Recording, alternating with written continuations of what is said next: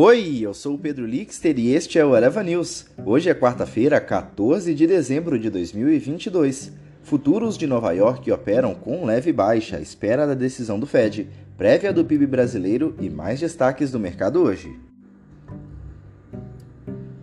Os índices futuros dos Estados Unidos viraram para leve baixa após registrarem alta mais cedo nesta quarta-feira, antes da decisão sobre a política de juros do Fed, Banco Central dos Estados Unidos. Segundo o monitor de juros do CMA Group, quase 80% do mercado aposta em uma alta de 50 pontos base nos juros. Assim, o Fed desaceleraria o ritmo de aperto monetário, que foram quatro altas seguidas de 75 pontos base.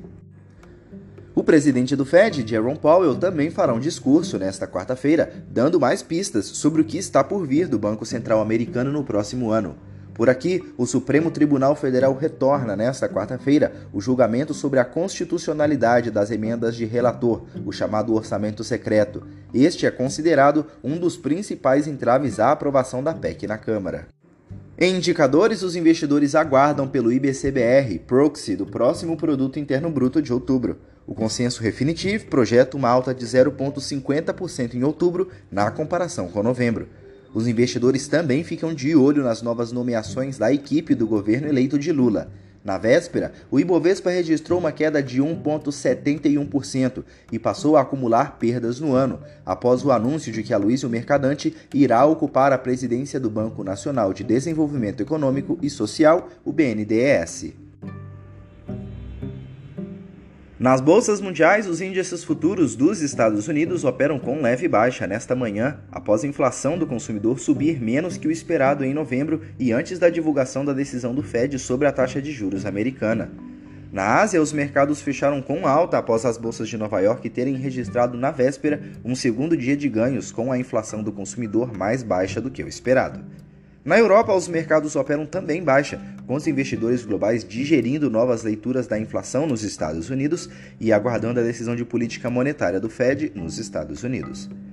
No mercado de commodities, as cotações do petróleo operam com leve baixa depois de dados da indústria mostrarem um grande aumento nos estoques de petróleo dos Estados Unidos, em vez de um declínio previsto pelos analistas, reforçando os temores sobre o enfraquecimento da demanda, mesmo com aperto na oferta.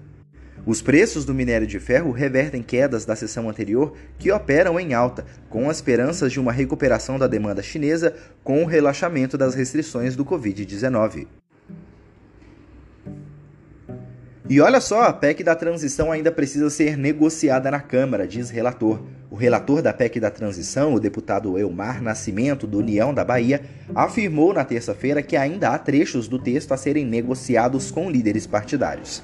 A medida permitirá que o governo eleito tenha um espaço fiscal no teto de gasto de cerca de 145 bilhões de reais no orçamento de 2023 e mais 23 bilhões de reais de investimentos fora do teto.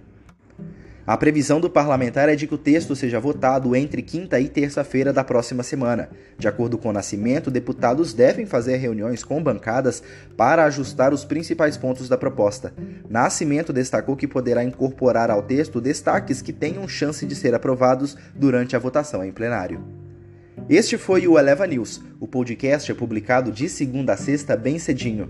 Acompanhe a gente na sua plataforma de áudio favorita e não perca os nossos episódios. Até mais!